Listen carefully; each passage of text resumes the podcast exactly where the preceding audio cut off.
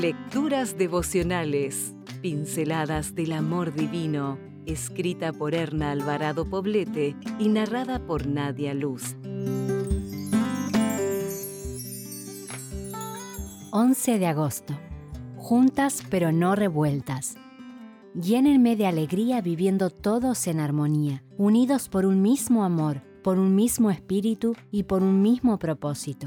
No hagan nada por rivalidad o por orgullo, sino con humildad y que cada uno considere a los demás como mejores que él mismo. Filipenses 2, 2 y 3.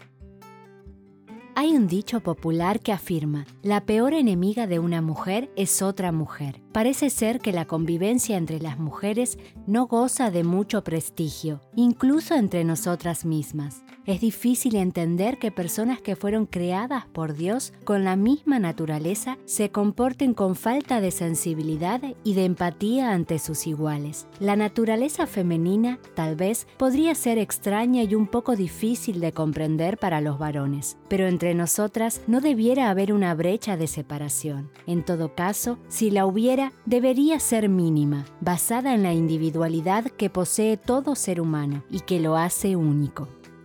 La convivencia es inevitable, pues es una necesidad humana, pero hay maneras y maneras de convivir. La buena convivencia se logra a través del diálogo y el respeto a las diferencias. Algunas razones por las que resulta complicado desarrollar una convivencia armónica entre mujeres son las siguientes. Obstinación en las ideas personales sin aceptar las ajenas, envidia y celos cuando la actuación de otras nos hace sentir inferiores, competencia constante por ser las mejores madres, esposas, novias, amigas, etc.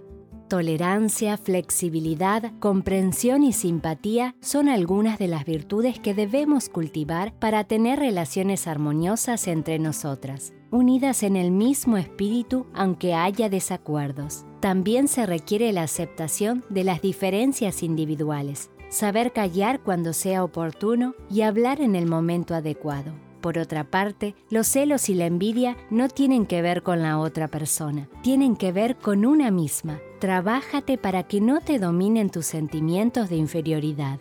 Mi querida hermana, evitemos los dramas por desacuerdos irrelevantes, deshagámonos de la crítica y la doble cara siendo sinceras y honestas. La Iglesia necesita mujeres que como un solo equipo pugnen por la paz y la buena convivencia estemos dispuestas a trabajar por Cristo, ocupando nuestro lugar con alegría y aceptando con beneplácito a las personas que forman parte de la tarea encomendada por Dios. Cristo viene, es tiempo de trabajar unidas.